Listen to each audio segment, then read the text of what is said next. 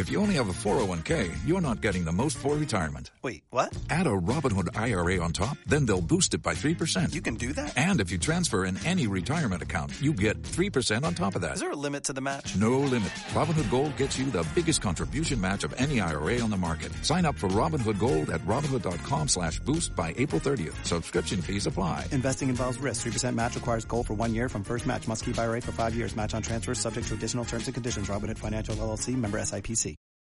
Che pushing, bellissimo. Che pushing, che pushing, continua a spingere, fantastico direi, fantastico. Go to the finish line, keep pushing. No worry, I'm pushing like a hell. Fucking, fucking right of it. That was amazing, guys. Woo-hoo! Yes, yes, yes! I'm much quicker than Jimmy. Give me the full power then. Avanti, Fer. Avanti! All the time you have to leave a place. Okay, Felipe,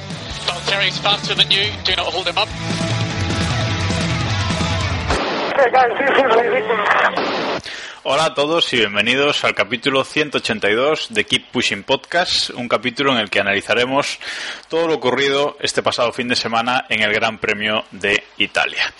Y para analizar todo lo que ha ocurrido en el circuito de Monza, tengo por aquí a mis dos colaboradores habituales. Está por aquí David Sánchez de Castro. Buenas noches, David. ¿Qué tal? Buenas noches a todos y todas. Y está por aquí también Iván Guillán. Buenas noches, Iván. Buenas noches. Y buenas noches a todos de un servidor, Jacobo Vidal. Y vamos allá, vamos a intentar hacerlo cortito hoy porque tenemos mucho de lo que, de lo que hablar, sobre todo en, en la parte de actualidad. Se está moviendo mucho la, la Fórmula 1 en, en los últimos días y bueno, aparte de, de la carrera tenemos mucha actualidad de la que, de la que hablar. Así que nada, vamos a empezar por lo que toca. Vamos a empezar por el Gran Premio, un Gran Premio marcado por una horrible salida de Hamilton después de un fin de semana prácticamente perfecto hasta, hasta la carrera del, domingo. No parecía que nadie pudiese pudiese, fuese a poder con él en, en carrera. Eh, se venía una carrera bastante aburrida, aunque al final eh, no lo fue tanto, ¿no? Mucho por esa por esa carrera weberiana de por esa salida, perdón, weberiana de, de Hamilton, David. Bueno, eso de que no fue una carrera aburrida lo dices tú, pero... Bueno, por lo menos la, la primera mitad. Bueno, eso es verdad, la primera mitad estuvo, estuvo más o menos bien. Sí, bueno, eh, Hamilton sigue sin saber salir, es, es así, no podía ser perfecto del todo este año. Y el problema es que no saben qué pasa. Eh, creo que decía Toto Wolf que, que es que no saben qué carajo le pasa a ese embrague, que no lo saben, no, no le han cogido la tecla y, y Hamilton es incapaz de salir bien. Eh, es un serio problema para, para él, pero bueno, es una gran ventaja para el espectáculo porque si no llega a ser por eso, pues el resto de la carrera hubiera sido absolutamente infumable. Eh, me gustó esa comparación que hacías con Bolt. Sí, les pasa lo mismo, que no saben salir y pese a eso ganan. Pues, es, es la cosa. Poco le faltó a Hamilton este fin de para, para ganar, aunque Rosberg el, el domingo Iván se mostró imbatible, vamos. Sí, hizo una carrera perfecta, no, no le quedó otra que, que cuando había Hamilton atrás, pues tirar y, y vamos, y tener esos momentos de, de conservar y, y, bueno, y hacerse con una victoria fácil, que bueno, al final tampoco le, le metió tantos puntos a Hamilton como, como se pudo esperar en, en algunos momentos. Pero bueno, bien, yo creo que no queda otra. Eh, hay que agradecer a, a ese embrague de, de los Mercedes que esté siendo el actor secundario dándole salsa a las carreras y bueno, por lo menos no, en este caso no podemos tildar de injusto ¿no? el, el tema del embrague, porque hemos visto fallar a los dos en, en varias carreras durante el año. Sí, porque reconoció Mercedes tras la carrera que no fue culpa de Hamilton, o bueno, del todo culpa de, de Hamilton, esa horrible salida, porque recordemos que cae creo que hasta la sexta posición, ¿no, David? Sí, en la primera, la primera curva, en esa variante, en esa chicane, estaba, estaba sexto y bueno, el tema es que primero, no tanto por potencia, que también, sino por la estrategia que ya empezaron el, el sábado de hacer el tiempo de la Q2, tanto Rosberg como él la hicieron con, neumáticos blandos, entonces les permitió salir con blandos en, en la carrera y, y, bueno, eso les dio una pequeña ventaja en ese, en ese stint inicial porque no tuvieron que parar. Si a eso le unimos el factor potencia, el factor bicho que, que tiene ese Mercedes, pues eh, Hamilton tuvo una remontada entre muchas comillas fácil. El factor bicho, Iván. Me ha gustado eso. Bueno, hablaba David de las estrategias de neumáticos. Sí que sí que vimos eh, variedad, ¿no? Bastante variedad de, estrategias. No todos fueron a, lo mismo. Sí, tuvo cierta emoción en, en ese aspecto la, la carrera y aunque bueno, Hamilton por ejemplo se ha quejado de que esa degradación o esos, esos problemas de con las estrategias, ¿no? Que, que al final eh, tuvieron que ir a una estrategia básica, eh, casi todos los pilotos más o menos a, a la misma por, por las circunstancias de, del fin de semana. Eh, pues bueno, a Hamilton, por ejemplo, le, le pareció que eso fue un factor difícil, un factor que le complicó la, la remontada, ¿no? Y le impidió pelear con, pelear con Rosberg, vamos. No sé cómo lo viste vosotros. Yo creo que en cualquier circunstancia, yo creo que hubiera sido muy, muy difícil, ¿no? Hombre, se, le puede haber dado la, la circunstancia de que sus rivales fueran con neumáticos mucho más blandos y, se fueran quitando de en medio y, estuviera más cerca de, de Rosberg al principio, pero vamos, también le costó muchísimo eh, adelantar a Botas, que al final quedó a, a 50 segundos de Rosberg, o sea que tampoco tendría que haber sido un rival tan duro como para él. Repasando las estrategias de, neumáticos, recordemos que solo los Mercedes, de entre los 10 primeros, fueron a, una parada, salieron con, con super blandos, eh, perdón, con blandos y cambiaron a medios nuevos y hasta el final, eh, mitad y mitad de carrera, con, con, cada tipo de neumáticos, mientras que Ferrari salió con super blandos, volvió a poner super blandos y luego acabó la carrera con, con blandos, ¿no? no usaron los medios. De hecho, en esta carrera eh, solo usaron los medios precisamente los Mercedes, eh, Ericsson y Ocon, ¿no? O sea que seguimos viendo que este, este tener tres tipos de, de neumáticos le da bastante salsa a las carreras, ¿no, David? Aunque en, esta quizás no fuera la eh, en la que más se ha demostrado eso. Sí, pero eh, siguen, siguen influyendo bastante más y, y bueno, eh, creo que creo que es buena noticia para, para todos que más o menos eh, bueno, tengan esa, esa alternancia. Como decías, en esta carrera tuvo menos influencia, pero, pero bueno, eh, se vio que, que, incluso atrás, sobre todo, evidentemente, que eran los que se la tenían que jugar, intentaron hacer algo, algo distinto. O sea que por lo menos se ve que, que les da un poquito más de jugo a, a los ingenieros y a los pilotos, claro. Bueno, vamos entonces con esa victoria de Rosberg desde la segunda posición, desde la primera fila de, de la parrilla carrera sin ningún tipo de problemas para él. De nuevo eh, una carrera una carrera tranquila. Le recorta puntos a Hamilton le recorta siete puntos estaba a nueve. Bueno pues eh, se queda a dos puntitos en, en, el mundial se aprieta la cosa. 250 para Hamilton por 248 para para Rosberg, mm, bueno, hizo lo que hizo lo que tenía que hacer, ¿no? Primera primera victoria de Nico Rosberg en Monza, abucheos de nuevo. Recordemos que en Spa ya, ya lo subo en el, en el podio para él, pero se supo gastar, ganar, perdón, bastante bien al público, ¿no, Iván? Sí, la verdad es que desde que Seven Nations Army se ha convertido en una canción popular, más popular de lo que era, pues, pues. oye, eh, parece que que salió salió por ahí, ¿no? Yo creo que hace bien, ¿no? Y es, bonito, ¿no? Ver, ver, a los pilotos esforzarse un poco por, porque la gente le, les quiera. Y el mundial no sé cómo lo veis ahora que estamos comentando el tema de los Mercedes. No sé si os creéis a, a Rosberg. Yo creo que esta pregunta la he hecho 20 veces, pero... y la respuesta, la, respuesta seguirá siendo siempre no. Pero pasando las carreras y ahí, ahí estábamos. Hace cuando nos fuimos de vacaciones de verano, quien se haya ido, eh, lo, le dábamos el mundial por, por ganado a Hamilton y ya creíamos que iba a ser un paseo, ¿no? De las últimas, la última fase del campeonato y, ahora está eh, técnicamente empatado, vamos, a dos puntos. No, de, hecho ahora mismo eh, quien quede por delante gana. O sea, si el mundial se acabara en, Singapur, que gracias a Dios no es así, eh, se la van a jugar a, una carrera y yo creo que va a ser así hasta hasta final de la, del Mundial. Yo sigo confiando más en Hamilton por, pues porque no me creo a Rosberg como piloto y no me lo voy a creer en la vida. Pero, pero está claro que Rosberg no va a ceder nada absolutamente y, en fin. A ver, yo, sinceramente, ¿no? el Mundial se lo sigo dando ganado a, a Hamilton porque es cierto que que Rosberg ha- en las dos últimas carreras ha, recortado, ¿no? Y ha recortado eh, bastantes puntos, pero no tantos quizás como, como a él le, le gustaría, ¿no? Recordemos que hasta Spa Hamilton vino haciendo una remontada tremenda eh, para colocarse por delante de, de Rosberg. Llega Spa, tiene que cambiar 50.000 motores y con 55 posiciones o 60 de, de penalización sale último y acaba segundo. Es decir, bueno, segundo, uf, ya no me acuerdo, o, o tercero. Ya me No, no, segundo, dudo. segundo. Segundo, ¿no? Bueno, acaba, acaba segundo, con lo cual, bueno, pues Rosberg recorta esos siete puntos, que bueno, está bien, pero vamos, salía último Hamilton. Y aquí ha sido otro, otro fallo de, otro fallo de Hamilton, ¿no? Eh, una mala salida, sexto, bueno, aún así, acaba segundo de nuevo, ¿no?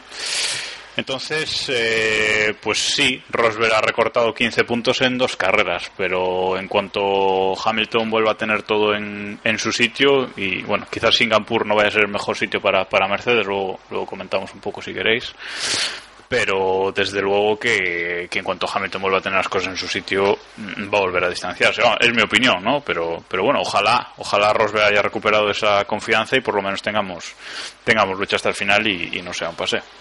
Sí, no, además lo que decía antes, lo que decía antes Iván, que eh, el fallo este del embrague, aunque es verdad que Hamilton lo está acusando un poco más, eh, también se le ha producido en el coche de, de Rosberg. ¿eh?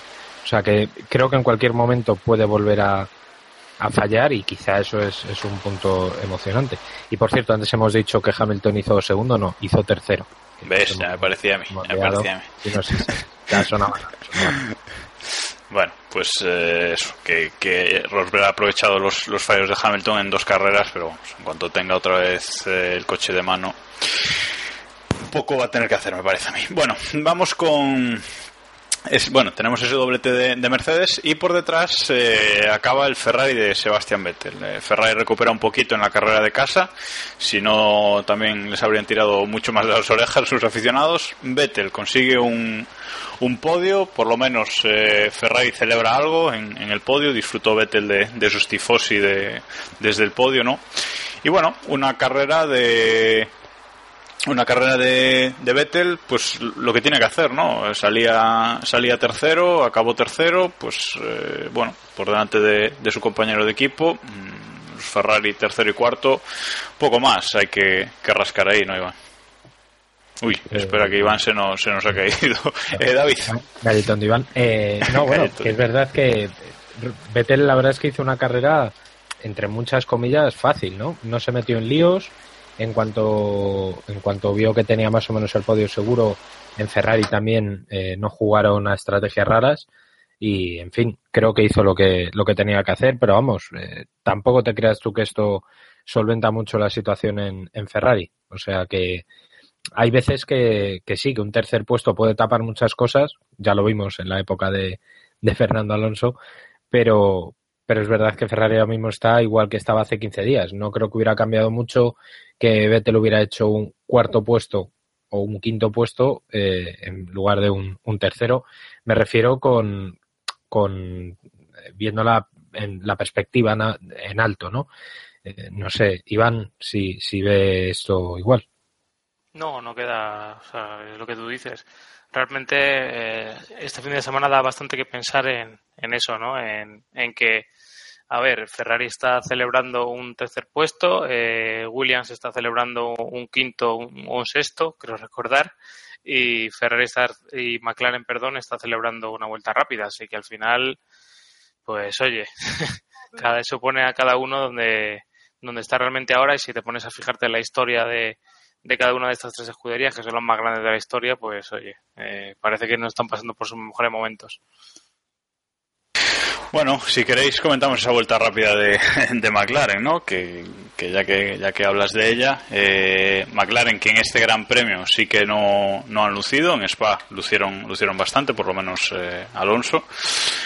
Aquí han sufrido, han sufrido mucho, un circuito de, de mucha velocidad. Aquí el, el, el motor Honda no ha ido no ha ido tan bien, o incluso el chasis de, de McLaren pero eh, decidieron hacer esa, esa apuesta por, por marcar una vuelta rápida, ¿no? Hacía, hacía mucho tiempo ya que, que McLaren no, no marcaba una, una vuelta rápida y bueno, pues el equipo decidió dejar a Alonso divertirse a falta de seis vueltas para el final. Una tercera parada no, perdón, sí, una tercera parada eh, inesperada para poner neumáticos eh, super blandos usados, porque esos que los que tenían, pero bueno. Y ahí se puso Alonso a, apretar, a rodar fuerte y creo que marcó la vuelta rápida en 1.25.3, si no me equivoco, no lo tengo delante ahora mismo, pero me suena eh, 1.25.3. Eh, una vuelta rápida, lenta, que, que, que, decimos a veces de coña, pero quizás no, no tan lenta, ¿no, Iván? Sí, no está, no está mal, vamos, eh, tampoco, pero no deja de ser una deuda al final, eh, porque cambiando tarde yo creo que la gran mayoría de los, de los equipos lo, lo podrían haber, haber logrado. Al final, hombre, no es buena señal, es como aquello de los partidos de pretemporada, ¿no? Que, que mejor ganarlos que, que empatarlos o perderlos, pero bueno, no, no va más, no va más allá, ¿no? Estuvo, pues, es lo que tú dices, un 25-3, eh, pues seis décimas, por ejemplo, con, con Ricciardo, que fue el segundo, o sea que con eso se, se dice todo, ¿no? Si vamos a sacar alguna conclusión de, que McLaren pueda estar seis décimas por delante de, de sus rivales, pues en cualquier circunstancia me parece que, que pasarse de, de la raya. Conclusiones no, pero marcar una, una vuelta rápida, aunque sea aunque sea cambiando tarde, sí que nos da una idea de que McLaren ha mejorado, ¿no? McLaren esto el año pasado le habría sido imposible, David. No, pero porque el año pasado ya habrían abandonado. O sea, tampoco. claro, es que no hubieran llegado. Es verdad, es que no hubieran llegado hasta hasta la, el final. Bueno, eh, pues vale, pues si son si se contentan con hacer una vuelta rápida, que yo siempre he dicho que la vuelta rápida hasta que valga para algo, me refiero hasta que de puntos sirve a la Fórmula 1 lo mismo que sirve la posesión al fútbol. Que, bueno, da, da, un trofeo, ¿no? Aunque nadie se acuerda de él ya, pero sí, DHL ahí da un trofeo. Perfectamente, escucha, como si en mi pueblo también se dan trofeos en lo del tirasoga y a partir del año que viene la y, y en el tiro de azada, efectivamente. Correcto, ¿sabes? Y no creo, ya te digo yo que no lo cambiaba nadie. O sea que bueno, pues si se quedan contentos, yo me quedo más casi con el, el gesto este que no sé, no sé exactamente si si fue irónico, si fue de mala leche o cómo fue de, de Fernando Alonso riéndose de o con, no de Ocon, no de Esteban Ocon, me refiero que sí, fue de o con el ingeniero que le recomendó eh, apretar para coger a Grosjean justo antes, un, un momento antes de, de, hacer la vuelta rápida. ¿no? Eh, creo que da buena muestra de que ya que no iban a, a hacer nada, pues bueno, pues le dijeron, bueno, pues entra, hacemos la vuelta rápida y oye, pues te echas unas risas. Yo, el ingeniero de Alonso, porque ya he tenido varias de estas, no sé si es que es un santo eh, o, o, tiene una coñita interna entre ellos que, que, que, solo entienden ellos, ¿no? Porque a veces es que te imaginas en el otro lado y cogerías un, un bate y saltarías a la pista a, a, darle con él, ¿no? Sí, es que muchas veces que tiene las típicas frases de, no sé, la estándar de, del piloto para piloto cualquiera y creo que eso a lo mejor se lo sueltas a un debutante o alguien que lleva un par de años y dice, bueno, a ver si, ¿sabes? Como tiene esa esperanza o, o, tal, o se lo cree un poco. Pero Alonso yo creo que, vamos, más Alonso que va leyendo las carreras en su cabeza durante, mientras las va compitiendo, ¿no? Eh, me parece que, que, es pasarse, ¿no? Habría que, habría, tendría que ponerse un poco en contexto y saber quién, con quién está trabajando, ¿no? ¿Quién, ¿Quién, estaba viendo un vídeo de fútbol por ahí que se ha oído? A ver, a ver, todos sabemos quién ha sido, no lo vamos a decir. No, bueno. no, no, no, no, no, no. A mí que me registren. bueno, eh, vamos con... Hablado de McLaren, vamos con, con Red Bull, ¿no? Porque en esta carrera eh, acabaron acabaron en detrás de, bueno, de Mercedes y, y, de Ferrari, ¿no? Donde le corresponde, quería decir antes, eh, Daniel Ricciardo en esa, en esa quinta posición. Y Verstappen aquí ha estado otra vez eh, bastante fallón eh, y ha acabado séptimo, ¿no? Superado por, por Valtteri Bottas a, tres segundos del, de Williams de Bottas. Salía, salía justo por detrás de, de su compañero, pero bueno, tuvo una carrera bastante a trompicones, ¿no, David? Sí, eh, la verdad es que no, no, fue, no fue la mejor carrera que, que, podían haber hecho. Tampoco fue la peor, porque la verdad es que he visto el, el inicio de carrera, eh, bueno, pues podían haberlo pasado, podían haberlo pasado muy mal, pero, pero vaya, eh, me quedo con las buenas sensaciones en un circuito en el que en teoría ese motor no, no debía haber ido por lo menos tan, tan, tan bien y que quitando ese momento en el que Hamilton les, les pasó como una jodida salación, porque es que no es otra cosa, eh, en fin, pues ahí queda. Casi tuvimos el momento eh, Kimi Verstappen en pista, ¿no? Lo que pasa es que Verstappen se metió a boxes justo cuando, cuando llegaba Kimi, Iván. Sí, y luego a mí lo que me gustó fue el, el tema con Pérez, ¿no? Me parece que esa intimidación que, que lleva intentando Verstappen durante todos estos meses le ha servido de, de bastante, por lo menos en esa acción, ¿no? Porque, madre mía, eh, Vettel le vio, le vio pasar y, lo dejó, lo dejó, no le molestó lo más mínimo, ¿no? Incluso salió Pérez, para... dice eso. ¿De quién? Eso, eso es Pérez. Pérez, Pérez, Sí, sí. que le dejó pasar, vamos, le puso un intermitente. Sí, y mi- y mira que, que Pérez también es un piloto con, con mucho carácter en, en pista, ¿no? Y, ba- y bastante duro, pero sí que sí que en esa en esa situación Pérez dijo, bueno, me valen cuatro puntos que estoy delante de, de Hulkenberg además que, que acabar fuera, ¿no? Sí, sí, sí, está claro. Supo, supo no, no meterse en líos porque, vamos, sabía que, no iba a salir ahí nada. Bueno, también es cierto que lo tenía prácticamente adelantado Verstappen en este caso. Bueno, luego iba, iba a meterme con, con, Williams, pero creo que, que lo vamos a dejar para luego, para las, para la actualidad que tenemos mucho que, mucho que hablar. Así que nos vamos directamente a hablar de una mala carrera, una mala carrera o un mal fin de semana en general, un mal final de, de temporada sobre todo, y es lo que está pasando con, con Toro Rosso, ¿no? Toro Rosso, eh, desde que han dejado de evolucionar el coche, desde que el motor eh, Ferrari de 2015, recordemos, eh, ya no está a la altura de los nuevos de, de 2016, se está arrastrando bastante por las, por las pistas, eh, perdón.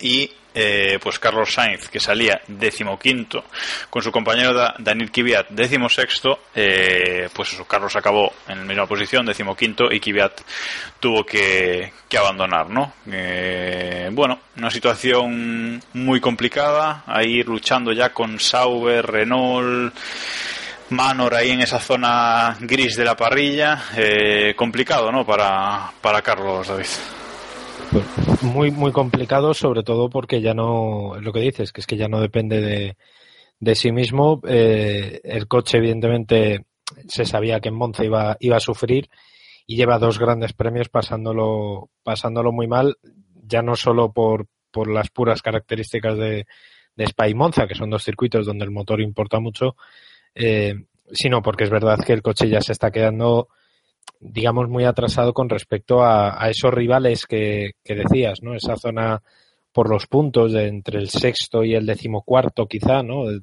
séptimo y el decimocuarto, que son, es ahí donde debería estar, estar peleando y esas pequeñas centésimas o décimas que están ganando sus rivales son las que están perdiendo eh, Toro Rosso, ¿no? Si a eso le unimos eh, la absoluta depresión y lamentabilidad general que está eh, teniendo un Kvyat que está más fuera que dentro, eh, pues en fin, eh, creo que Sainz está prácticamente corriendo solo y, tampoco le queda le queda mucho mucho mucho más que hacer. La cara que, con la que salió después de la carrera, que estaba con un globo de AUPA, lo dice todo, ¿no?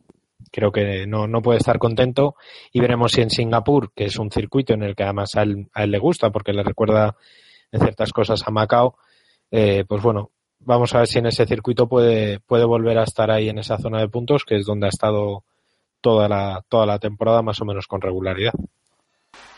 Sí, es que decía Jacobo de, del final de temporada, pero vamos, de final de temporada nada, todavía quedan siete carreras, ¿eh?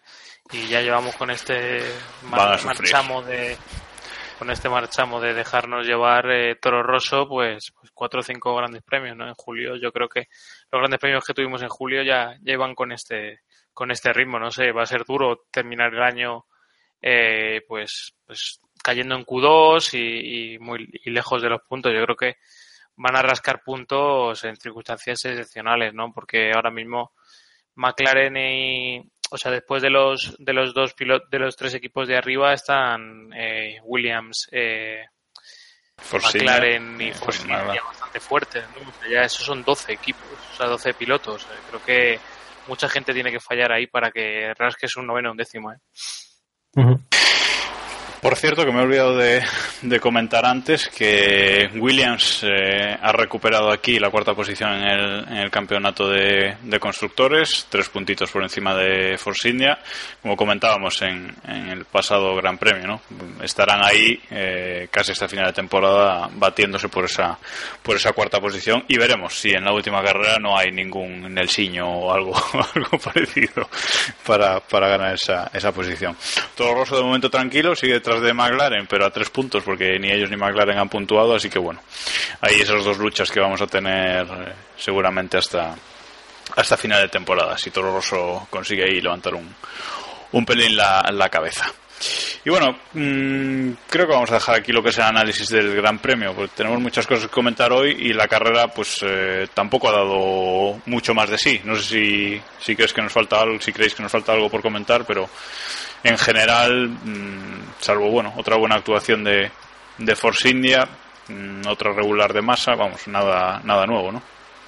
si acaso destacar, por, por puntualizar un poco, el que fue la primera Q3 de Esteban Gutiérrez, que le viene en un buen momento para, para él, pero, pero vamos, anecdótico porque no creo que se vaya a repetir muchas más veces esta temporada.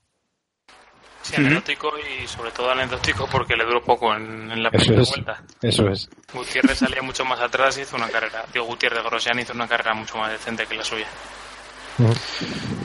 Es que Grosjean décimo primero, Gutiérrez décimo tercero. O sea que empezando, habiéndose metido Gutiérrez en, en Q3. Bueno, pues vamos a dejar aquí entonces el, análisis como que como decía y vamos a ahora a repartir algunos algunos puntillos.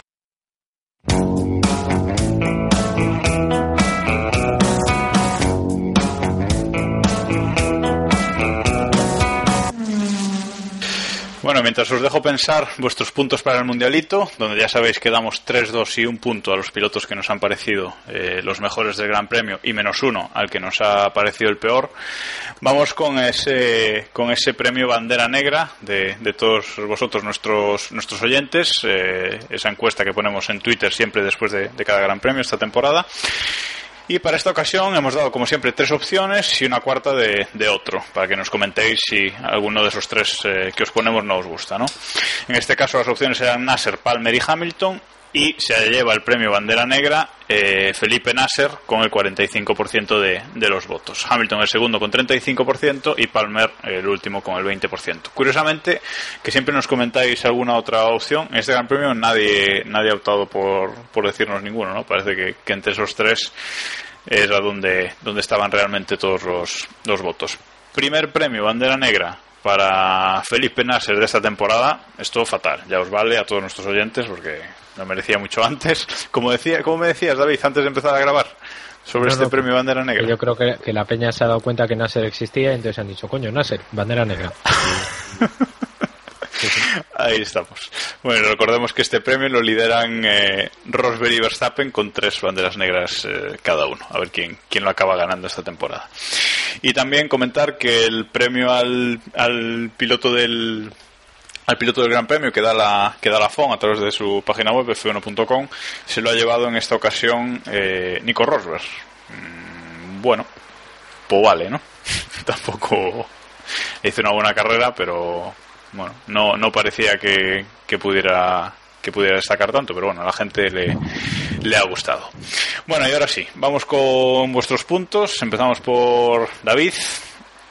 Tus 3, 2, 1 y menos 1. Venga. Fácil. Tres puntos a, a, Ricardo por, yo creo, la única acción que me despertó de la, de la carrera, que fue ese adelantamiento ahí al final de, de la prueba limpio a, a Botas de manual. Un adelantamiento en una chicane de manual dos puntos, eh, bueno, pues se los daré a, a Rosberg por, porque ha ganado la carrera y bueno, pues le da un poquito de, de picantillo al, al mundial, que, que no está mal. Eh, y el punto eh, estaba tentado en dárselo a Alonso por la cachondada de del, de esto, pero pero no, se lo voy a dar a Vettel. Es que tan, tampoco he visto, no sé. Bueno, a Vettel por... por Lo vas a dejar desierto. Sí, es que estoy por dejarlo desierto. No, no se puede. No, no, no, no, no, no. Y, eso. Uno para Vettel el- entonces, ¿no? Sí, y el menos uno eh, se lo voy a dar a Palmer porque yo creo que es un menos uno a su, a su trayectoria en general en Fórmula 1. Creo que es muy complicado recordar un novato tan malo como eh, Jonathan Palmer, perdón, Jolion Palmer. Jonathan no era tan malo. Eh, y sí, sí, sí, sí, sí. Y bueno, pues es- el menos uno a Palmer por, por toda su carrera deportiva. Se está llenando Palmer esta temporada. Iván. Sí. Yo le voy a dar los tres a Rosberg por descarte. Le voy a dar dos. Pero que a- hay que bajarlo de la primera posición, no estáis entendiendo nada. Bueno, Pero es que hay que ganar carreras, ¿sabes? Así es la vida. Eh, dos a Ricciardo y el uno se lo iba a dar a Vettel, pero se lo voy a dar a Grosjean. Y el menos uno, Marcelín, digo a. a Kevin Magnussen, porque si malo Palmer, eh, puede mirar hasta mi. Eso es verdad, eso es verdad. Eso es verdad. el primo, el primo, más o menos, ¿no? Bueno, pues yo le voy a dar los tres puntos a Ricciardo, no por el adelantamiento, sino por la celebración del adelantamiento. Espectacular. Correcto. Que hubiese quitado la bota, ¿no? Cuando adelantó el. se hubiese puesto a beber en el coche, efectivamente. Le voy a dar dos a, dos a Rosberg por ganar la carrera, hombre, porque también se los merece, y uno a, a Alonso, no por la vuelta rápida, sino por reírse en la cara de su ingeniero, que siempre está, está bien dar ahí un poquito de sentido de espectáculo. Y el menos uno a... Dirán, si lo hace otro, seguro que lo estáis poniendo no. Efectivamente, si lo hace otro me lo cargo, si lo hace Vettel me lo cargo. Y el, y el menos uno se lo voy a dar a, a Nasser por ese trompo 10 puntos de estilo llevándose por delante a Palmer, o sea, los dos al carallo, o sea que espectacular, espectacular maniobra de, de Felipe Nasser. Coincido con, con nuestros oyentes en esta ocasión. Bueno, y ordenamos el mundialito y sigue Rosberg eh, en primera posición con 45 puntos, si es que no me hacéis caso. Sube Ricciardo a la segunda posición con 44. Uy, ahí Uy. estamos. Yo creo que Y- ¿eh? Sí, seguramente. Bebiendo de la bota es que, claro, es que es imposible. Y tercero, eh, baja Hamilton con 37 puntos. Por abajo, pues sigue Kvyat último con menos 7 puntos, eh, Palmer con menos 5, justo encima de él, y el tercero por la cola es Ericsson con menos 3. Ahí Como el otro día casi. hay una, una dura competencia por hacerse con, con el farolillo rojo en, en este mundialito, sí, sí señor. Bueno, y tras este reparto de, de puntos y premios, vamos ahora sí a meternos con, con la actualidad que se ha movido muchas cosas en, en estos últimos días en, en la Fórmula 1.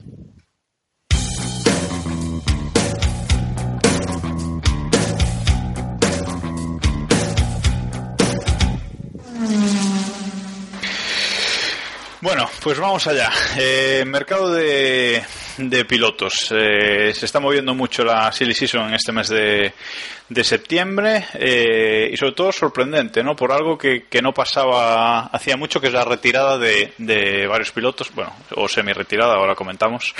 Empezando por, por Felipe Massa, ¿no? Felipe Massa el viernes eh, anunciaba que deja la Fórmula 1 en 2017, no estará, se va a dedicar a su familia y sus cosas y su, y su Felipiño y lo deja, con lo cual queda un, un sitio libre en, en Williams. Eh, parecía que iba Baton, pero tampoco, luego hablaremos de él.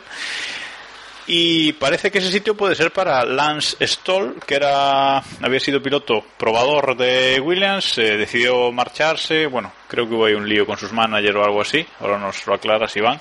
Pero bueno, suena él para. Creo que el lío lo estás teniendo tú, pero bueno. Vale, pues venga, aclá- acláranoslo. Dale ahí. No, ahora mismo eh, ejerce un rol de, de desarrollo en, en, en Williams, vamos. Bien, vale, yo me he montado mi película entonces, correcto. Bueno, pero, pero la película estaba bien montada. Yo estoy Casi, casi me crees, David. Totalmente, yo a mí me las clavo. Vale. yo he dudado Iván, da, da la información. No, se dice que, que este fin de semana por ejemplo, en, en Budapest, en el que era el circuito y, y vamos, y ha, ha estado eh, quemando la pista con un Williams de hace dos o tres años, si no me equivoco. Y bueno, pues eso, que, que es prácticamente el candidato seguro, yo lo, doy por seguro. Viene con eh, el maletín debajo del brazo, se dice que 30 o 35 millones al año. Y bueno, hay que recordar que, que, su padre es, es accionista de, de, la escudería, tiene un porcentaje mínimo, pero no sé qué, qué implicará eso de cara, de cara al futuro, ¿no? Es, su padre es un millonario de, creo que en temas de moda y así, Tony Hilfiger y estos historias así, marcas de estas de, de lujo, de moda. Y bueno, y la carrera de él es muy aficionado a, a los coches, ¿no? Creo que tiene una colección de Ferraris y diferentes eh, coches eh, impresionante y vamos, y la carrera de, del niño no le ha faltado no le ha faltado de nada. Ahora mismo es el líder de, de las de la Fórmula 3 europea y, y vamos, va camino de, de, ganar el título, que es lo que le aseguraría el, la superlicencia, que es que yo creo que es la, el, el detalle que falta para que para que anuncie su, su llegada. A ver, a ver. Sí, eh, digo que, que, le falta eso porque creo que ahora uno de los requisitos para obtener la superlicencia tendría que tener 18 años y, y, todavía no los tiene, los cumple creo que dentro de, de un par de meses. A ver si doy, a ver si doy este dato bien. Eh, a Stroll, Stoll, lo, Stroll, Stroll, con R, sí. Stroll, lo fichó, lo fichó Ferrari de los cars eh, canadienses eh, y bueno, luego sí que se acabó marchando de Ferrari. Fue ahí donde tuvo el lío. No eh, está ese lío y el de mi cabeza, no hablo, pero no hablo de equipos pequeños. No, bueno, no tiene, no tiene mala pinta el chaval. Quizás se le ha acusado en algunas carreras de ser un poquito agresivo y tal. Ha, ha tenido ahí varios accidentes feos, sobre todo el año pasado. Pero bueno, mala pinta no tiene, David. No, a ver, viene con la vitola de, de ser un pay driver. Es un, pay, es un pay driver, un piloto de pago, pero además parece que tiene, que tiene mimbres también para, para ser eh, buen piloto. Eh, bueno, vamos es a ver. Es un caso, y que me perdonen, ya pido perdón antes de decirlo, de Uy. estilo Schumacher, ¿no? De, Eso de es. un piloto que se, ha, que se ha forjado en haciendo kilómetros. Nos va a hundir el podcast tras este comentario. Bueno. Haciendo muchísimos kilómetros con, con toros. Ha, ha, acabado ganando por aplastamiento. También te puedo decir que, que se parece a Maldonado, ¿no? Que ganó la GP2 las 4 o 5 años en, en ella, ¿no? Entonces, pues bueno. Eh, o sea, esa, acabamos esa, de mezclar. Esa última comparación a, a, va a gustar más. Sí, vamos a ver. O sea, es una mezcla entre Schumacher y Maldonado. Si esto no da espectáculo. Bien, ahí, bueno, ahí vamos está. a dejarlo ahí, ¿está bien? Bueno, es curioso, es curioso que nos hayamos centrado en, en, Stroll ¿no? y no en Massa, ¿no? que se va de la, de la Fórmula 1 y bueno, pues bien, ¿no? Yo lo he celebrado, tengo que decir, yo va, lo he celebrado. Va tarde, se va tarde. Ha durado tres años más de los que tenía que haber durado, por lo menos. Eh, es una pena, pero Massa desde aquel tuercazo en, en, Hungría 2009, los libres de Hungría, no volvió a ser el mismo con muchísimo. Eh, y bueno, pues sí, pues es un tipo majo, es buen tipo, pero pero carril. Eh, no, no tiene hueco ya. Estaba sobrando, estaba sobrando en la Fórmula 1 y en Williams, ¿no, Iván? Y Iván. Iván ya no, no, no sabe, no contesta, ¿sabes? O sea, no... Iván infartó después de su aportación. Stroles, Maldonado y Schumacher juntos. Está, está él solo muteándose a sí mismo y no, ya no quiere hablar. O sea, es una cosa, es un espectáculo. Bueno, pues si Iván no, no nos quiere comentar, eh, vamos. Eh, bueno, no sé qué te parece, mientras recuperamos a Iván, no sé qué te parece, David, eh, esa alineación posible de Bottas-Stroll. Dudosa, dudosa. Eh, el problema de tener un, piloto tan joven y de meter pilotos tan jóvenes en, en la Fórmula 1 eh, es que vienen con muy poca experiencia y, y que me perdonen, ¿eh? porque igual es experiencia más que sobrada eh, para estar, pero es verdad que los pilotos de la generación anterior, los que se criaron en las categorías inferiores en los 90 y principios del, de los 2000, eh, venían un poquito más bregados, ¿no? Sabían más lo que era el paddock, sabían, bueno, tenían más kilómetros de, de rodaje. Y yo creo que eh,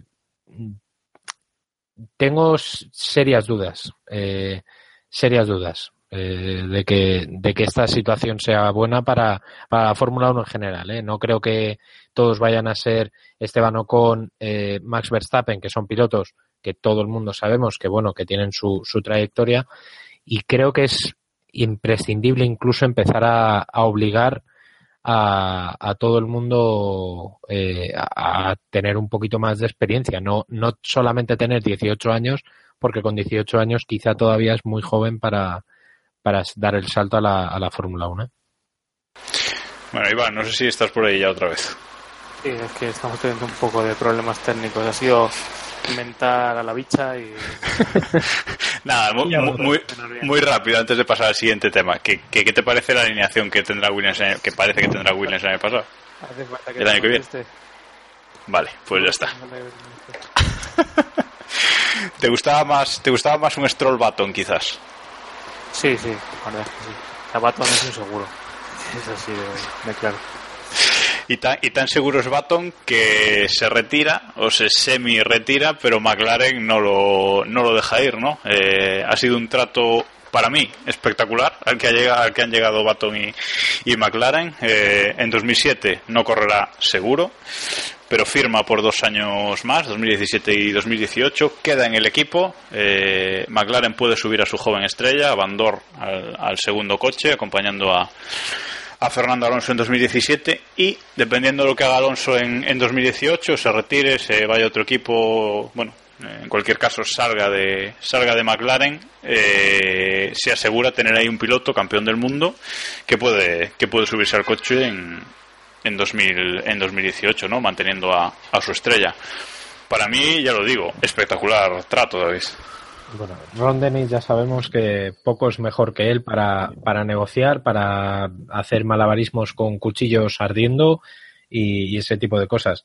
Creo que lo que ha hecho ha sido la única solución posible para contentar a todos, ¿no? Van Dorn ya había dicho que o le daban un asiento el año que viene o se iba de McLaren.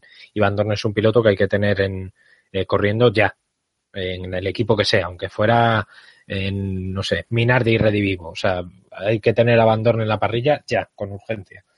Entonces McLaren, evidentemente, no, no podía dejar escaparle. Por otro lado, aparte de que eh, quería quedarse, o, o, bueno, tampoco tenía muy claro lo de, lo de quedarse, pero tampoco quería retirarse eh, del todo y además que tenía dos años más de contrato, es decir, pone el cazo y trinca la pasta, que eso no se nos olvide que también es, es importante.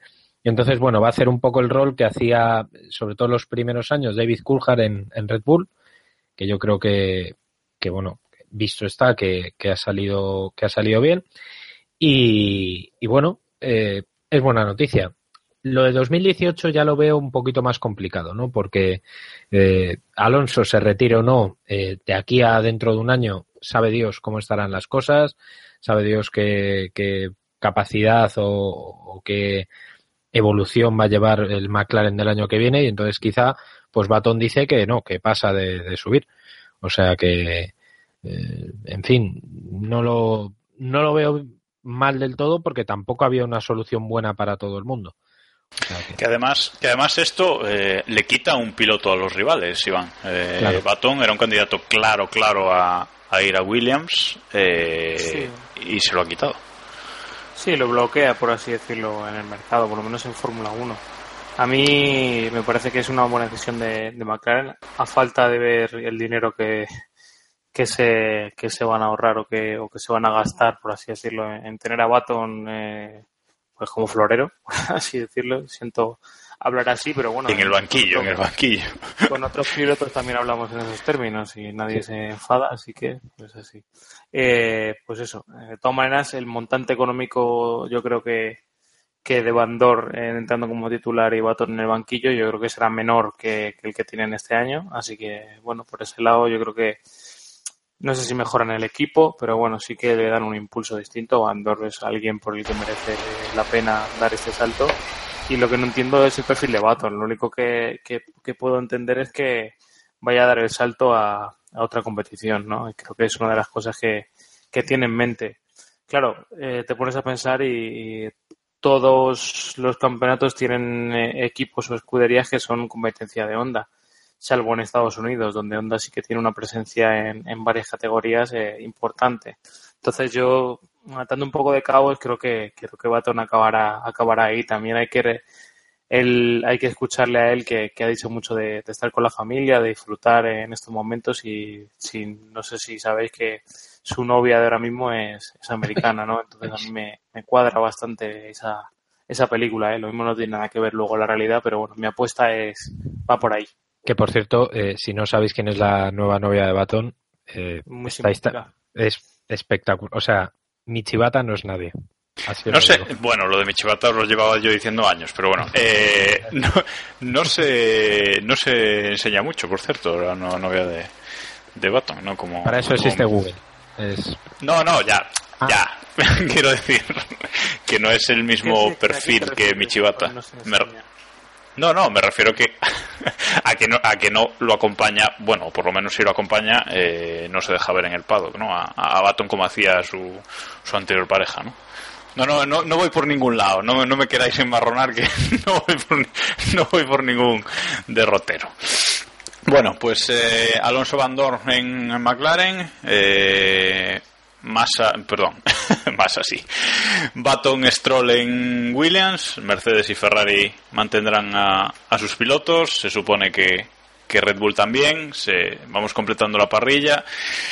Eh, tenemos en Manor a Wehrlein y Ocon. No pinta nada mal la parrilla del año que viene. Y aún encima vamos a añadir otro más. Eh, habrá que añadir a Pierre Gas- Gasly, que es ese, ese piloto que tiene ahí eh, Red Bull en la recámara para sustituir a, a Kvyat. Un Gasly que este fin de semana no sé si es que se ha ido de la lengua, si es que lo entendió mal o si es que fue un error de, de traducción en la entrevista, que yo no he visto esa entrevista, así que no, no puedo comentar Yo la sí situación. ¿Y qué, qué pasó ahí, Iván? Acláranos. Yo sí la he visto a diferencia de los millones de personas que la comentan y no la han visto. Es que es acojonante. Es acojonante, pero bueno. No, simplemente le, le están entrevistando eh, en Movistar para GP2, para algún reportaje que harán o algo que no sé dónde meterán porque las carreras de GP2 las cortan según pasan los coches por la meta. Pero, pero bueno, Antes. sí, eh, él dice, no se sabe de qué está hablando porque está cortada la entrevista, pero él dice, bueno, va- está como comentando otra cosa y dice, bueno, es que eh, tú fíjate que me acaba, me acaba de venir alguien y, decir, y preguntar, a preguntarme que si voy a correr en, en Singapur. Y se medio sonríe y dice, bueno, dice, eh, son cosas que no sé, dice, se lo tendré que preguntar a, a Helmut. Pero es, es, yo creo que es una reflexión de él que vendrá de, un- de una contestación más larga sobre el futuro o algo así, ¿sabes? Como que eh, él le llega de todos lados rumores, etcétera, y bueno, él lo que acaba diciendo es que, que es poner un ejemplo, ¿no? De que alguien le habrá preguntado hace 10 minutos que, que si, que si iba a correr en Singapur porque le habría llegado algún rumor y, él simplemente dice que esas cosas hay que preguntárselas a Marco. O sea, y ese es el único, ese es el único comentario que hace. Y yo estoy leyendo por ahí que, que él ha dicho directamente que, que se va a subir en Singapur, que lo ha confirmado, etcétera, y me parece que, que está muy lejos de la realidad. Y creo que eh, Movistar yo por lo menos lo vi dos veces y tampoco es que siguiera el previo o, o la, o el post después de después de la, de la carrera, ¿no? O sea, A ver, yo- estaba fácil de seguir. Yo, sí- yo sin ver la entrevista, ya digo que no la he visto, yo lo único que, que he visto es la imagen esa donde está subtitulada la respuesta de Gasly. Ya en ese texto ya no me parecía que Gasly confirmase nada. Es decir, eh, pero luego eh, efectivamente se, se lee en todos lados, Gasly confirma que correrá en Singapur, etcétera, etcétera. Y esa entrevista parece que no la ha visto ni Helmut Marco porque ha salido a desmentir y a decir que le iba a echar una bronca a Gasly de la leche y que aquí no lo pueden bajar ahora porque lo matan moralmente. Bueno, un lío bastante estúpido, David. Sí, bueno, yo creo que es eh, teléfono escacharrado. em, Versión. Fórmula 1. sí, y potenciado en parte por bueno, pues por los compañeros eh, periodistas que, eh, pues lo típico, en Twitter dice uno, Gasly confirma que, el otro lo lee, lo retuitea tal, bu, bu, se va haciendo la bola y, y en fin, eh, sin más. Tampoco es muy noticiable, a ver, no es muy noticiable, quiero decir, tampoco debería sorprendernos mucho si en Singapur bajan a Kvyat. Lo que debería sorprendernos es que no lo hayan bajado antes, porque visto lo visto eh, podría pasar en cualquier momento, ¿no? Pero, pero bueno, eh, el teléfono escacharrado y evidentemente ya os digo que va a haber bronquita interna en, Toro Rosso, me refiero al departamento de comunicación y es una pena porque suelen funcionar bastante bien y, bueno, suelen ser bastante majas y majos. Y ya os digo que va a haber charlita interna para por no haber sabido frenar esto eh, a, tiempo. Porque no es normal que tenga que salir Helmut Marco a desmentir después de la carrera, etcétera, etcétera. Bueno, en cualquier caso, parece claro que 2017 Gasly a Toro Rosso. Veremos con quién, porque Carlos Sainz lo está haciendo bien, eh, pero ya son tres años en Toro Rosso. Ya sabemos que a Marco no le gusta mantener a los pilotos ahí más de esos tres años, tres años y medio, etcétera. Y bueno, ya veremos qué pasa. No sé quién viene por detrás de Gasly. La verdad es que no estoy muy metido en los pilotos que tiene ahora mismo Red Bull, pero bueno, mm, veremos, veremos la situación de, de, Sainz, que tampoco creo que, esté buscando en otro lado, bueno, buscando seguro que está, ¿no? Pero tampoco creo que tenga una opción mucho mejor que Toro Rosso en, en 2017, ¿no? No sé si pensáis otra cosa. Sí, puede, puede tener esa suerte o esa desgracia que de que lleguen y, y todos los pilotos desechen un poco el tema de de Renault porque lo veo muy poco competitivo y encontrar un hueco ahí. Yo creo que para, para Sainz, viendo cómo está el tema en, en, Red Bull, con, con Ricciardo y, Verstappen, yo creo que es el momento de, de salir, ¿no? de, abandonarle el, el grupo de Red Bull porque no va a tener hueco ahí y creo tampoco creo que le vayan a abrir un hueco como hizo Vettel, ¿no? No creo que Ricciardo eh, se marche a, a, Mercedes, es el único sitio donde Ricciardo Verstappen se podrían ir porque es el único sitio donde les asegurarían estar mejor que, en Red Bull, así que no creo que, por lo menos en un par de años haya, haya hueco ahí. Y creo que eso, ¿no? Que, a lo mejor eh, pilotos como Pérez, por ejemplo, que era el que más se hablaba de, de Renault y ahora parece que, se cuenta con él para renovar por Force India, eh, yo creo que su decisión ha sido por eso, ¿no? Porque está viendo dónde está cada equipo y, cree, cree, que a lo mejor la opción de, de, Renault puede ser mejor a largo plazo, pero que a corto plazo es, mejor Force India, ¿no? Y, a lo mejor del conservadurismo de, de esos pilotos puede, puede rascar por ahí un asiento, porque creo que en Renault, no sé cómo lo veis vosotros, pero van a cambiar los dos pilotos. Sí, van a cambiar los dos pilotos. Eh, bueno, yo los dos no lo tengo claro. ¿eh? Yo creo que Magnussen lo van a mantener. Palmer sí que va a palmar, eh, David. Sí, no, y Magnussen no sé yo si, si seguirán, no lo tengo nada claro. Pero eh, ojito con Renault el año que viene porque, a ver, yo soy de la teoría que dice que siempre es mejor estar en, en, un fabricante que no en un equipo eh, eh, que, no, que no hace sus, sus propios coches, con la excepción de, de Red Bull. Pero está claro que, que, el año que viene Renault puede ser uno de los equipos que puedan dar un salto de calidad más alto en comparación a cómo están ahora, porque tampoco lo pueden hacer mucho peor. Eh, y no pueden estar con dos pilotos como los que, como los que están. Palmer no ha dado el nivel, ni muchísimo menos, y Magnussen está empezando a quedarse en bluff eh, seriamente. Si cambian a los dos, no me sorprendería, pero si mantienen a uno, tienen que mantener solo a Magnussen, porque Palmer no, no vale. No sé cuáles son las alternativas. Claro, es, es precisamente lo que te iba a preguntar yo. ¿Cuáles son las alternativas? Fichar a Ocon y a Werling, porque otra alternativa Claro, es que tampoco, a ver, Ocon en principio ya salió de la estructura Renault y no tiene por qué eh, salir de la órbita Mercedes. Vamos, yo no lo haría. Eh, en absoluto. Hombre, pero hueco, hueco en Fórmula 1 mejor que Manor no va a tener si no sale de esa estructura, yo creo. ¿eh? Claro, claro, claro, por eso digo que, que es honor y quedarte en, bajo el manto de Mercedes o jugártela en, en un Renault, por ejemplo, ¿eh? que estamos hablando un poco, un poco de, deseos o de rumores, eh, y a ver qué pasa. Yo me quedaría en manos, sinceramente, aunque solamente sea porque eh, voy a la mano de Mercedes. Y oye, mm, a Rosberg y a Hamilton les quedan los años que les quedan. Un poquito de paciencia, dos temporadas y tienes un asiento en Mercedes, ¿sabes? Entonces vamos a ver. No creo no creo, no sé, bueno, lo digo con la boca pequeña, que vayan a tentar a Sainz, que no es la primera vez que suena, no es el primer rumor que le vincula a Renault, y de hecho Renault ya llamó a su puerta cuando estaba en negociaciones con Toro Rosso para renovar. no creo que para el año que viene, después de haber renovado con, con Toro Rosso, le vayan a mover de ahí. Pero vamos, que va a haber movimiento fijo. Sí, sí, por ahí, por ahí, por la parte de Renault es donde nos va a dar eh, más chicha, ¿no? Porque, como decía, por arriba eh, ya está todo el pescado vendido prácticamente. Y oye, un Sainz Ocon no sería nada mal, nada mala alineación, ¿no? Y bueno, eh, vamos a dejar ya la Silly Season, que este mes me parece que nos va a dar para mucho. Parece que en Singapur Pérez va a confirmar su continuidad con Force India y bueno, veremos si, si aparece algún movimiento más, porque Renault quiere también confirmar a sus pilotos en, en septiembre para empezar a preparar ya el año que viene. Bueno, veremos qué, qué ocurre de aquí en adelante. Y vamos con otro tema candente, que es eh, la Fórmula 1, porque parece que CVC Capital quiere deshacerse ya desde el año pasado, quiere deshacerse de la Fórmula 1, recuperar esa, esa inversión. Eh, bueno, parece que todo en la Fórmula 1 está bajando un poquito y parece que quieren escapar antes de que siga bajando esa, esa inversión que hicieron. Y bueno, parece que puede entrar eh, alguien del mercado americano y cargarse a, a Eccleston, Iván. Sí, veremos a ver hasta qué punto no es consensuado, que yo creo que, que sí, si Eccleston se va es porque, porque quiere, como todo lo que ha pasado en la Fórmula 1 desde hace 40 o 50 años. Y, y bueno, sí, eh, se habla de pues, ese grupo, de Liberty Media, creo que, creo que se llama.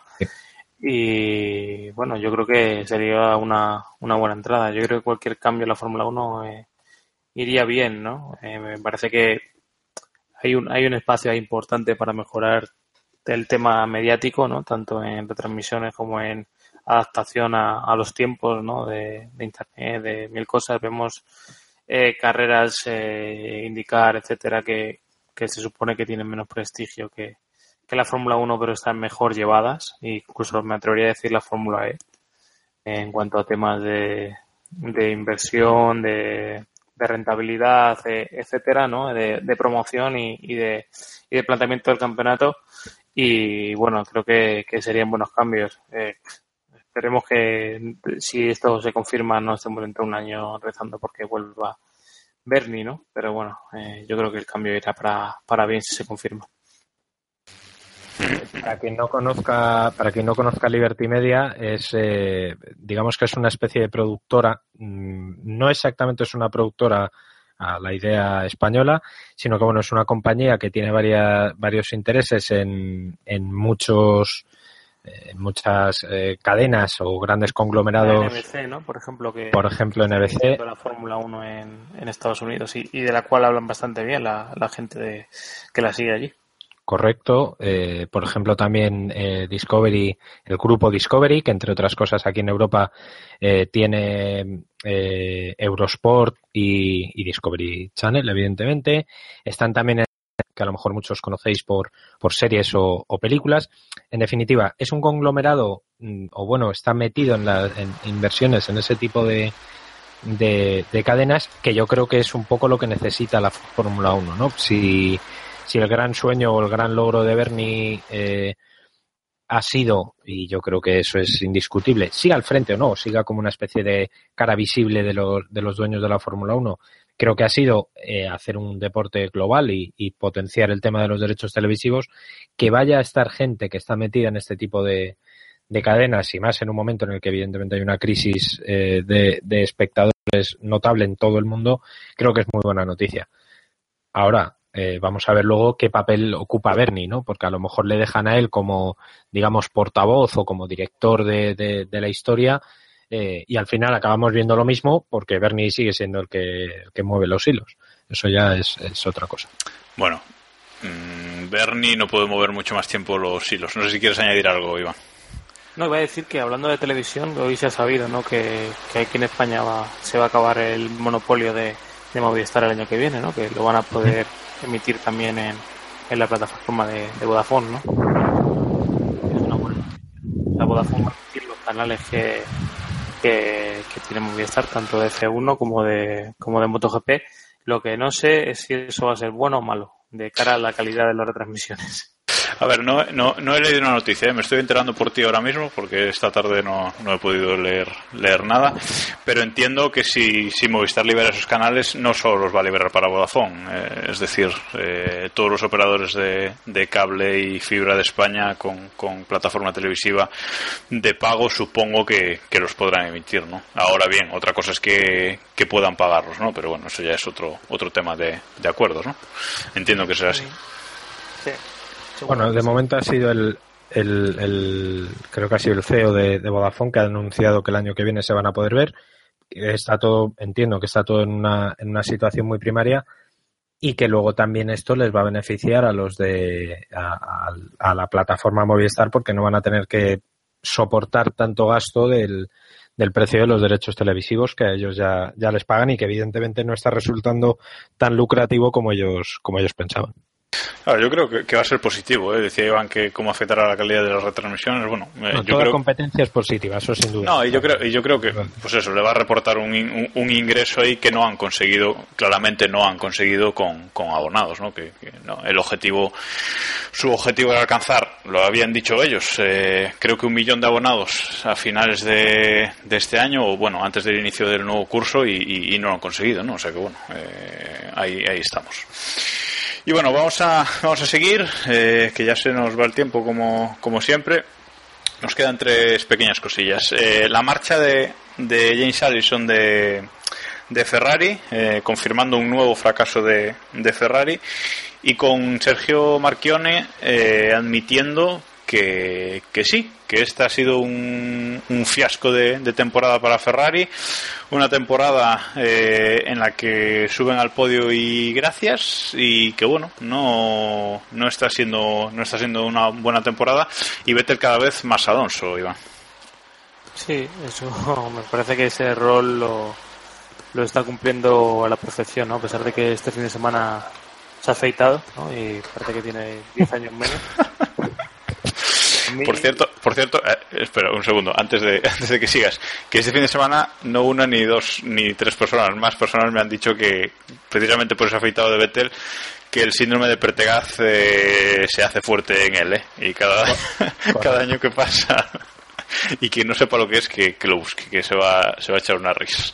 Nada, sí, Iván, perdona que, que te interrumpies. No, a mí que eh, comentaba lo de, lo de comentaba lo de Allison a mí lo que me llama la atención sobre todo de, de, esta, de estas declaraciones es que se confirma que, que Allison no salió por un tema de una reestructuración y temas personales como se comentó en, en Ferrari, ¿no? Eh, ha salido porque se, se adoptó una, una estructura en, en Maranello eh, a sus servicios y, y se establecieron unos mínimos para, para continuar, ¿no? Eh, esos resultados no llegaron y Allison se, se fue fuera y ahora no sé si parece que, que es uno de los de los las peritas dulces que tiene el mercado, ¿no? Para, para otros equipos. Yo creo que no era el, el problema, ¿no? Antes eh, valoramos su salida en su momento como Ahora sí que se sí que se ha quedado parado Iván. Bueno, mientras lo recuperamos, que hoy está teniendo más problemas eh, de los habituales. Eh, decía, eh, comentaba Iván, que, que, una perita en dulce en, en, el mercado, aunque yo no tengo tan claro que Allison quiera, quiera volver tan pronto a la Fórmula 1, David, tras lo de, lo de su mujer, etcétera. No sé si, bueno, si está preparado. Eso es, eh, eso ya evidentemente es, es decisión suya. Yo creo que, a ver, cualquier equipo querría a James Allison en, en, su, en su equipo. No es una persona que reste y con esto creo que lo, lo defino bastante bien. Eh, yo creo que mm, no sé si a lo mejor un McLaren, un Williams, un equipo de, digamos, media zona hacia arriba eh, podría, podría apostar por él. Pero está claro que Allison necesita un, para volver a la Fórmula 1 necesitaría un proyecto ilusionante, ¿no? Porque después de estar en Ferrari, salvo que te llame Mercedes, no tienes algo que pueda estar a una, a una altura similar. Vamos a ver también qué pasa el, eh, el año que viene, porque es un año muy, muy intenso, sobre todo para los, para los ingenieros. Abre una puerta muy, muy interesante. Eh, y, en fin, eh, vamos a ver. Vamos a ver. Otra cosa es, como tú misma, eh, mismamente dices, eh, yo, yo misma, quiera- yo misma, no pasa nada. tú, tú misma, que él quiera volver. Eso ya es, es, una, es una decisión personal, pero a mí me parece un, un ingeniero muy, muy interesante. De hecho, el gran bajón de esta temporada eh, de Ferrari ha coincidido con su marcha definitiva. No sé si es casual o no, pero, hombre, casual, casual no creo que, que haya nada en la Fórmula 1. Bueno, veremos qué, pasa con Ferrari, veremos cómo se reestructura, pero con este cambio grande en 2016, eh, parece que 2017, eh, con la de cambios que con la de cambios que, que va a haber, eh, sobre todo en el tema aerodinámico, etcétera, estar ahí un poco colgando y sin, sin jefe del departamento aerodinámico. Bueno, parece que 2017 tampoco va a ser un año fácil para, para Ferrari. Veremos qué, ¿Qué ocurre? Y tenemos otra noticia, otro poquito de Silly Season de circuitos, que es que Monza, por fin, después de muchas dudas, después de que Imola anunciase que iba a estar en la Fórmula 1 el año que viene, etcétera, etcétera, pues bueno, eh, Monza renueva tres años con, con la Fórmula 1, se mantiene en el, en el Mundial, además ya ha salido un primer borrador de, de lo que es el, el calendario de, de la Fórmula 1 de 2017 se mantienen exactamente los mismos eh, grandes premios. Hay un poco de, de baile de fechas eh, etcétera. Pero Vuelve bueno, a coincidir Bakú con Le Mans. no no. Y eso va a coincidir eh, coincidir siempre mientras Bernie esté vivo. O sea eso eso lo tienes clarísimo. No sé, sí, tiene pinta. Y bueno, a mí me parece una buena noticia. Monza quizás no nos dé las mejores carreras, pero a mí como circuito me parece espectacular, ¿no, Iván? Creo que, que te hemos recuperado ya. No, pues era una, era una falsa alarma. No hemos recuperado ahí- a Iván todavía. Vamos a tener que regalarle un, un micro nuevo porque el, el actual le está, No está- le está no está. troleando. Está bien.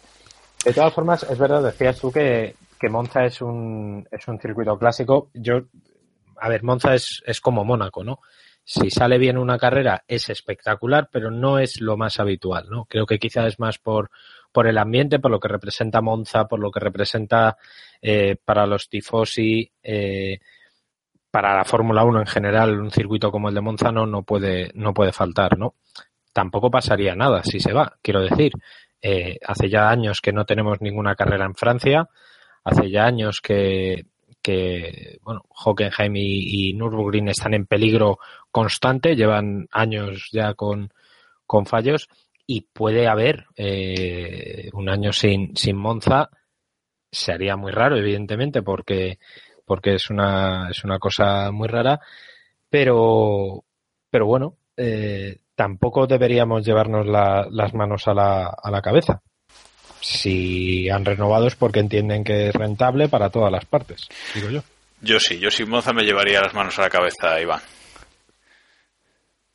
No. Que, que no, Iván, que hoy no vas a hablar de Monza, porque vamos a pasar ya a la siguiente y última y última noticia. A ver si para esta sí tenemos a Iván. Eh, y es esa polémica, gran polémica que, que ha habido este fin de semana con unas declaraciones de Max Verstappen contestando a Villeneuve. Eh, Villeneuve también ya se sabe, un poquito boca chancla él. Eh, hablo de Jax, por supuesto. Eh, ha dicho, bueno, dijo de Verstappen que, bueno, varias cosas tras, tras sus incidentes con, con Kimi en, en Spa.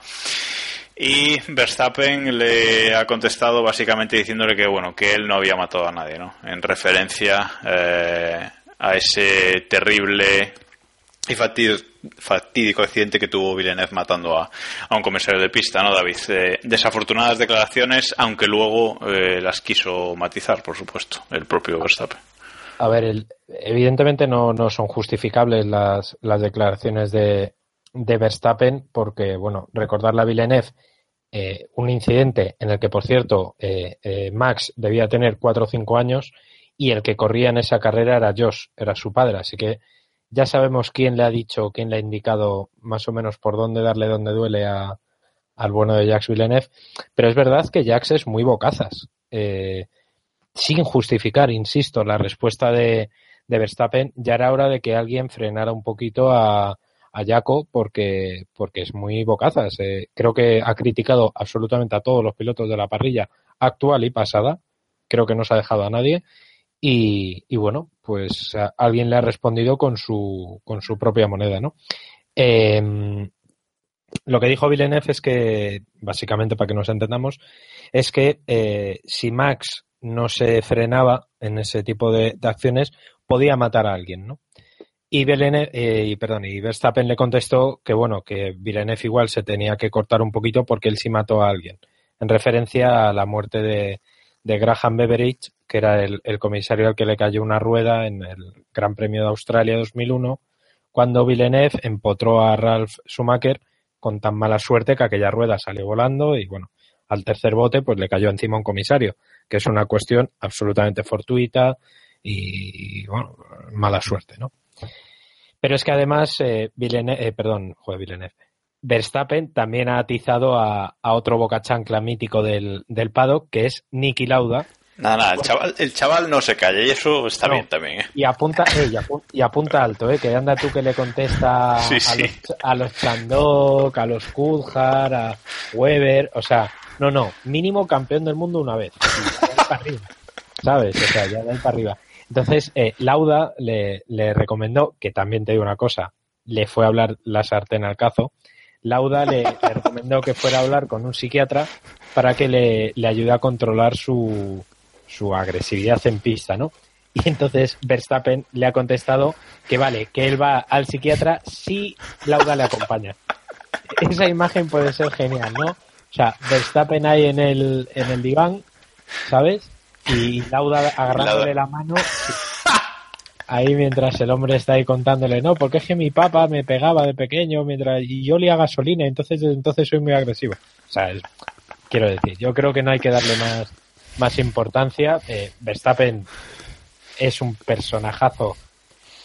Es que Dentro, dentro y fuera de pista. ¿eh? O sea, Totalmente. Verstappen- creo, que es un, creo que es un tipo necesario para, para la Fórmula 1. Es, es lo mejor que le ha pasado a la Fórmula 1 desde hace muchos años. Y espero, espero sinceramente que siga ganando carreras y, y gane mundiales, etcétera, ¿no? Porque eso, eso le va a dar un poder de boca chanclismo espectacular. Correcto. O sea, porque si no gana, pues bueno, eh, no es, no es igual, no es igual.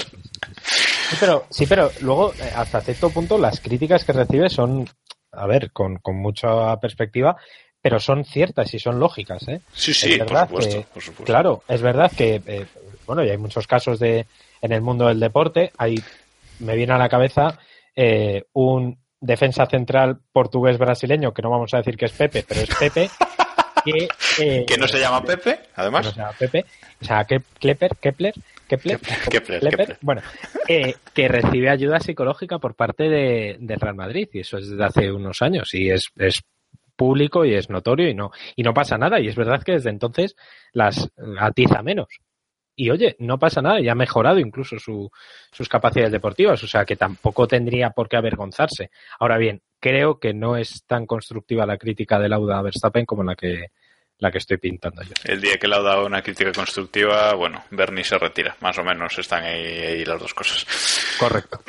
Bueno, eh, nada, lamentablemente vamos a tener que acabar el programa sin sin Iván, eh, un, un mecá- un mecánico de Renault, el de la tuerca, le, ha saboteado y, y vamos a tener que acabar sin él. Pero bueno, ya estamos, ya estamos finalizando. eh, hemos, eh, hemos acabado ya con, con las noticias que han dado para mucho, más de más del análisis del, del Gran Premio.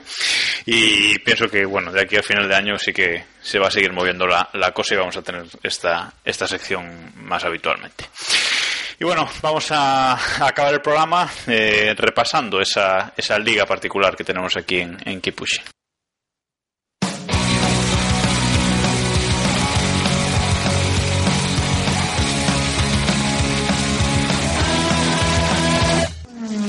Vamos allá con esa liga Keep Pushing, ese Autosport Grand Prix Predictor, ya sabéis, gppredictor.com, eh, donde tenemos una liga particular de, de, Keep Pushing Podcast, ¿no? Donde somos, pues, eh, somos unos, unos cuantos, unos, creo que somos cerca de los, de los 100 esta, esta temporada.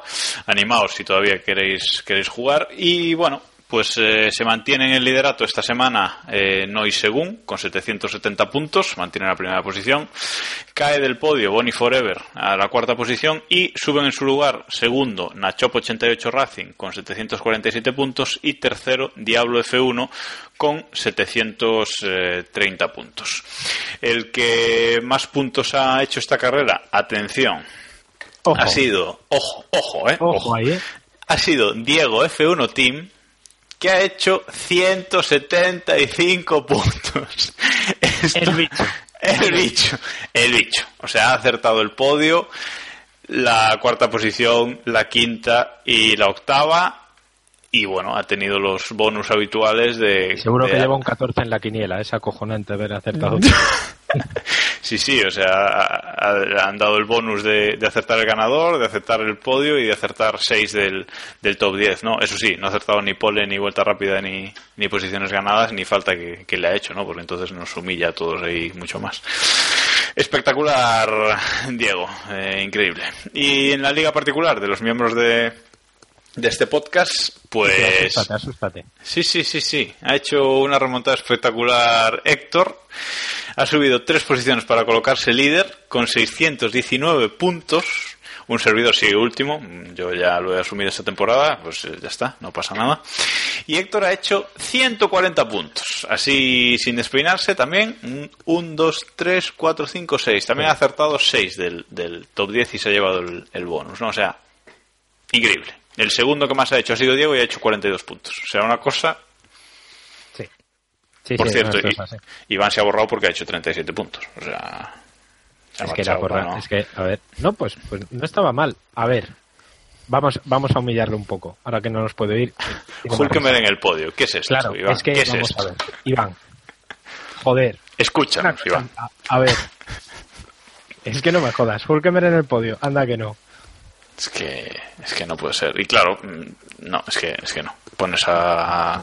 No es justificable. No, no, no, no, no. Muy mal. Pones a botas noveno, no confías en tus pilotos y claro, pasa lo Claro. que pasa lo que lo que pasa. Bueno, en fin, así queda la, la Liga Keep Pushing esta esta semana y hasta aquí, hasta aquí por hoy, dos semanas seguidas con, con podcast. Eh, ahora vamos a, a descansar una y ya llegará ya llegará Singapur, Eh, una carrera muy especial en la que los Mercedes el año pasado fueron muy mal. Eh, Albert Fábrega, el, bueno, no sé ya cómo, cómo calificarlo, ¿no? Espectacular periodista que, que, trabaja en el paddock con, con Movistar F1 esta, esta temporada. Eh, ha entrevistado a Toto Wolf y le ha preguntado por Singapur antes de, la carrera de Monza y ha puesto una carita rara, ¿no? Como recordando lo del, lo del año pasado. No sé si esperas eh, lo mismo que, les ocurrió el año pasado a Mercedes en Singapur. ¿O han aprendido la lección una vez? No lo, no lo espero, pero lo deseo. Eh, todo lo que sea un toque o espectáculo entre ellos, pues, en fin, siempre nos, siempre no- nos va a venir bien al, espectáculo. No creo, y menos ahora mismo según están las cosas, que, que la vuelvan a liar. Digo yo. Dice, dices tú, estaba mirando, bueno, si la nueva web de la Fórmula 1 me deja, eh, las posiciones en las que acabaron los Mercedes la temporada pasada en, en Singapur. Recordemos que en, en la parrilla de salida salía Hamilton quinto y Rosberg sexto y era ritmo real, ¿eh? o sea, no pasó nada, nada raro, fue por, ritmo, no tenía más velocidad, eh, la pole fue para, fue para Vettel y en carrera acabó Rosberg cuarto a 24 segundos de, de Vettel que ganó la, la carrera y Hamilton había, había abandonado, ¿no? O sea que cuidado con, con Singapur, no creo que, que se repita lo del año pasado, pero sí que seguramente sea el gran premio donde más fácil, entre comillas, se le pueda ganar a Mercedes, ¿no? Sí, no, de, de ser en alguno de los que quedan es en, es en este, está claro. Bueno, pues nada más. Hasta aquí, hasta aquí por, por esta semana. Muchas gracias a todos por, por escucharnos. Ya sabéis que podéis contactar con nosotros en nuestro blog keeppushing.wordpress.com o en las redes sociales, sobre todo en, en Twitter, donde somos arroba kppodcast, que es donde ponemos la encuesta siempre tras cada gran premio y donde más rápido os, os respondemos si tenéis alguna, alguna duda o algo que, que nos queráis decir. Gracias David por estar aquí una semana más. Gracias a ti, guapísima. Y cada vez quedamos menos, ¿eh? ya solo quedamos dos. Esto, este podcast va a haber que renovar plantilla completamente. ¿eh? A ver qué, fichar ahí. Palmer, igual, Palmer se queda libre el año que viene, o sea, igual. pues igual, oye, pues tampoco. bueno, y gracias, eh, Iván, por haber estado aquí casi hasta, hasta el final. A nuestros oyentes, eh, recordad, nos oímos en, en, un par de semanas tras el Gran Premio de, de Singapur y hasta entonces, ya sabéis, keep pushing. There is a star that lights the road. Will it take me to the end? Well, I don't know. But for one last time, I'll take this ride and just drive. I wanna be the only one to make it to the light.